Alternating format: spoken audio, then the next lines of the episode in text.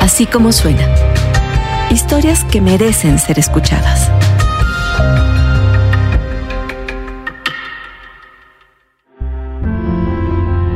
Nos ha dicho una y otra vez este gobierno, en estos tiempos, que ellos no violan los derechos humanos. Melissa Mezcua le va a contar la historia de una mujer, de una joven, a la cual le han inventado una carpeta de investigación, la han citado a comparecer en el Ministerio Público, todos sin prueba alguna. Y no solo eso. En los papeles revelados por Guacamaya Leaks, esta mujer aparece, sí, como una de las feministas más peligrosas de México. Todo armado quién sabe de dónde. La historia se la cuenta Melissa Mezcua. La mañana del domingo 2 de octubre de 2022, Marcela, a quien llamaremos así para proteger su identidad, compraba la despensa, cuando una amiga le llamó muy alterada. Quería saber si estaba bien, Nerviosa le contó que acababa de ver el rostro de Marcela en una lista de la Secretaría de la Defensa en la que figuraban las más peligrosas feministas de México, según las filtraciones de Guacamaya Leaks. Marcela se fue enterando, a partir de ahí, de la forma en que el Estado mexicano le fabricó delitos. Limitó su derecho a la libre expresión, a la protesta, exhibió sus datos personales y básicamente cambió su vida para siempre. Dos años antes de la fatídica llamada de su amiga, el 18 de noviembre de 2020, cuatro policías de investigación tocaron a la puerta de la casa de sus papás, quienes se enteraron de que su hija, una oficinista que como millones trabajaba desde su casa en plena pandemia, había sido acusada por la Fiscalía de la Ciudad de México de pertenecer a lo que la Sedena denomina colectivos feministas de carácter radical. Eh, estaba trabajando en otro trabajo distinto en el que estoy eh, me marca mi mamá y me dice, llegó un citatorio de la policía, hay eh, cuatro, porque había cuatro policías de investigación para entregar un solo citatorio afuera de, de la casa de mis papás, hay, hay un citatorio, están entregando un citatorio y están diciendo que cometiste delitos y bueno, yo entré en estado de shock. O sea, no, no tenía absoluta idea de, lo que se trataba. O sea, imagínate por teléfono esas noticias y aparte, ¿cómo te esperas que out of nothing, así de la nada, llega un citatorio a la casa y te digan que estás imputada por robos sin violencia, daños a propiedad y lesiones? Mi, pues sí, entré en estado de, de shock, estaba incrédula y me puse muy mal, me puse muy, muy mal. Y en ese momento mis papás me dijeron, vamos por ti, ya firmamos de que recibimos el citatorio, pero vamos por ti. Una vez reunida con su familia, su padre, también estupefacto e invadido por el miedo, la increpó. Ha sido lo más turbio que he tenido que pasar. Mm, me recogen mis papás y me empiezan a decir como, pues entre regaño, ¿no? Pues ¿qué hiciste? Yo como de, pues ¿qué hice de qué? No, no tengo idea de lo que me están hablando. O sea, la más sacada de onda del mundo. No sabía de qué me estaban hablando. Y pues mi papá estaba súper alebrestado de, es que te van a meter a la cárcel. No, y en la cárcel. Y yo, papá, a ver, aguanta, a ver. Los delitos que las autoridades de la Ciudad de México atribuyeron a Marcela fueron robo a negocio con violencia, robo calificado, daño a la propiedad y lesiones dolosas por golpes contra dos policías mujeres, las que la acusan formalmente en la denuncia. El problema es que señalan que esos actos se cometieron el 8 de junio de 2020, durante una protesta por la represión de la misma policía en contra de una menor de edad llamada Melanie.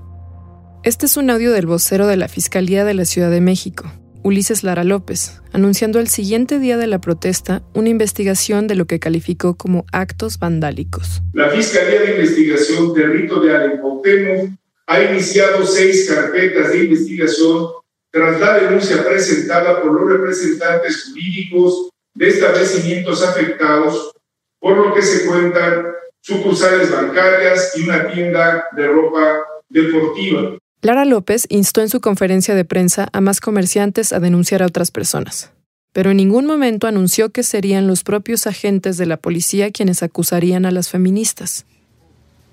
Cinco meses después, cuando la policía citó a Marcela en el Ministerio Público, se enteró que la única evidencia que había en su contra era un retrato suyo, que ella misma había subido a sus redes sociales tras una manifestación en Paseo de la Reforma, pero de dos años antes, el 25 de noviembre de 2018 En la fotografía captada por el que era su novio, la joven lleva el rostro descubierto y un cartel con corazones morados y verdes que dice, Hoy soy la voz de ellas.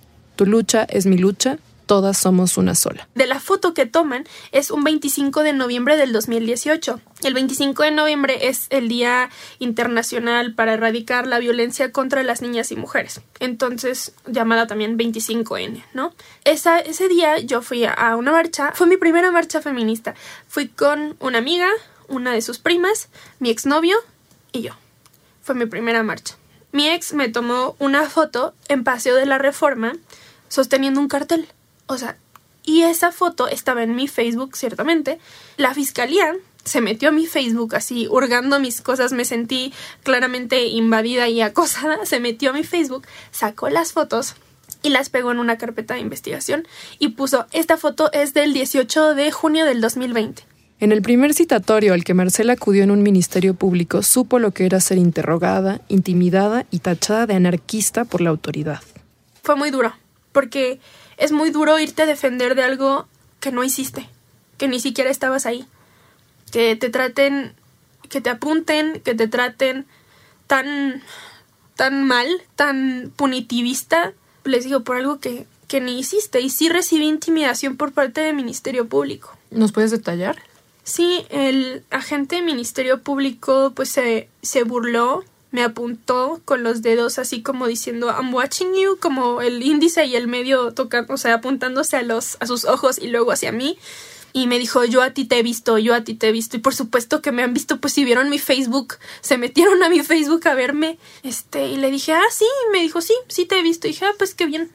O sea, como de, ah, pues chido su cotorreo, señor. O sea. Después llegarían a su casa alrededor de seis citatorios, siempre en la víspera de fechas trascendentes para la agenda feminista como el 8 de marzo y el 25 de noviembre. A todos acudió a pesar del riesgo. Tuve muchísimo miedo antes de ir, muchísimo. Em, dije, ¿qué tal y si voy y ya no salgo? Ahí me, me esposan y así. Mis papás estaban atrás, estaban afuera del MP esperándome a salir y tenían miedo así como, ¿y si no sale? ¿y si no sale? ¿y si ahí la agarran y las meten a, la, a las galeras, que es este lugar donde están ahí antes de que em, puedan meterla así a su audiencia inicial? No sé, a que, a que lleve a cabo el proceso, tenía muchísimo miedo. Dos días antes de que los cuatro policías de investigación tocaran a la puerta de Marcela, en Facebook ya se cocinaba la evidencia de las supuestas siete feministas más peligrosas de México. Se metieron a mi Facebook, pero también parte de la historia de lo que les cuento es que un día o dos antes de que llegaran los citatorios, que llegó el 18 de noviembre del 2020, no sabemos quién, este, y pónganlo entre comillas, no sabemos quién, hizo un Facebook em, de nombre Ana Pérez. Y este Facebook de nombre Ana Pérez empezó a subir muchas capturas y nombres completos y hasta incluso direcciones de muchas de las chavas que están ahí este, imputadas en la misma carpeta de investigación que yo, que debo decirles, no conozco a ninguna, no sé quiénes son, en mi vida las he visto, no conozco sus caras, este, pues es que imagínense una marcha enorme, ¿cómo vas a decir? O sea, lo difícil que es encontrarte con alguien. No conozco a ninguna de ellas, pero pusieron sus nombres completos y direcciones. En mi caso, pusieron mi nombre completo y mi link al Facebook. Entonces, en esta descripción decía como que éramos todas del bloque negro, supuestamente.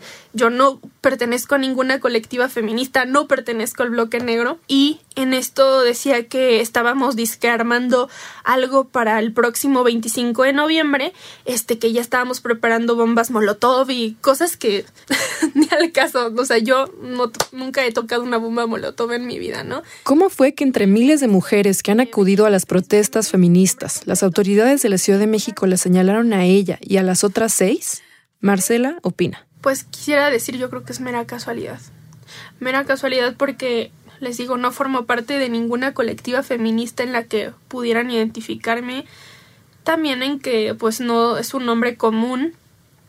Eh, una de mis teorías era como, pues sí, vieron que estaba activa dando likes en publicaciones feministas, no es un nombre común, se metieron a mi perfil, vieron que compartía cosas feministas, listo, ahí está. Ahí está el nombre. Necesitábamos tantas, ya cumplimos nuestra cuota. Aquí está nuestra carpeta de investigación, la que sigue.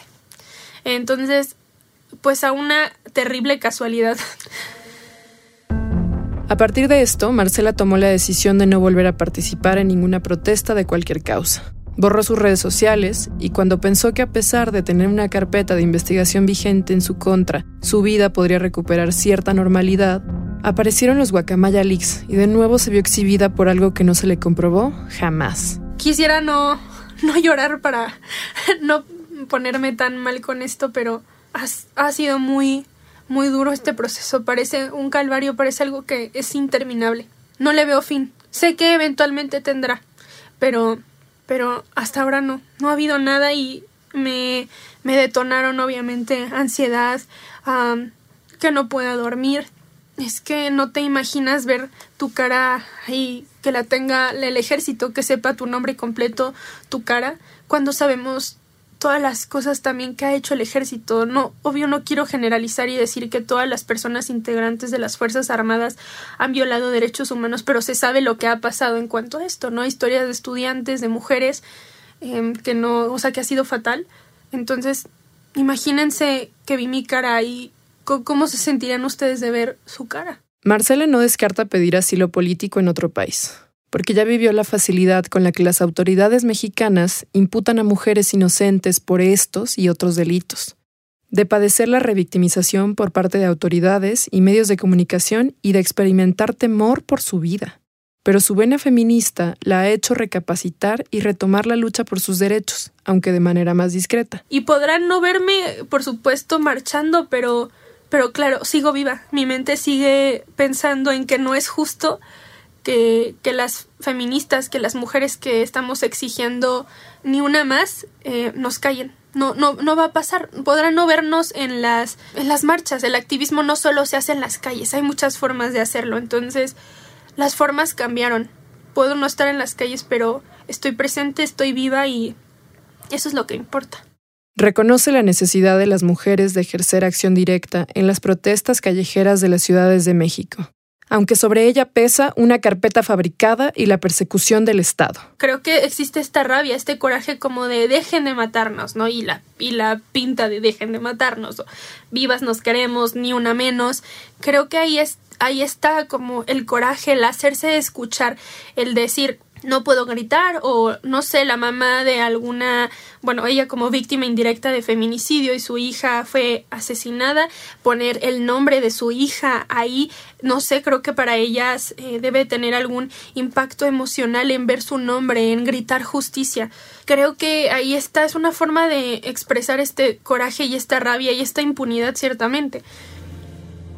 Hoy, Marcela tiene un nuevo trabajo, una nueva pareja, sigue estudiando y poco a poco ha encontrado el valor de hacer pública su historia, aunque sea desde el anonimato y con el riesgo que implica exhibir a las autoridades. Así como suena, es una producción de puro contenido. La directora editorial es María Scherer, la producción ejecutiva es de Giselle Ibarra. Nuestros editores son Galia García Palafox y Salvador Camarena. En la consola y la edición están Hugo Santos Quevedo y Patricio Mijares. La coordinación de producción es Rosana Díaz. Yo soy Carlos Puch y los invito a escuchar todos nuestros podcasts en así como suena.mx o en cualquiera de las plataformas donde tú prefieres escuchar tus podcasts.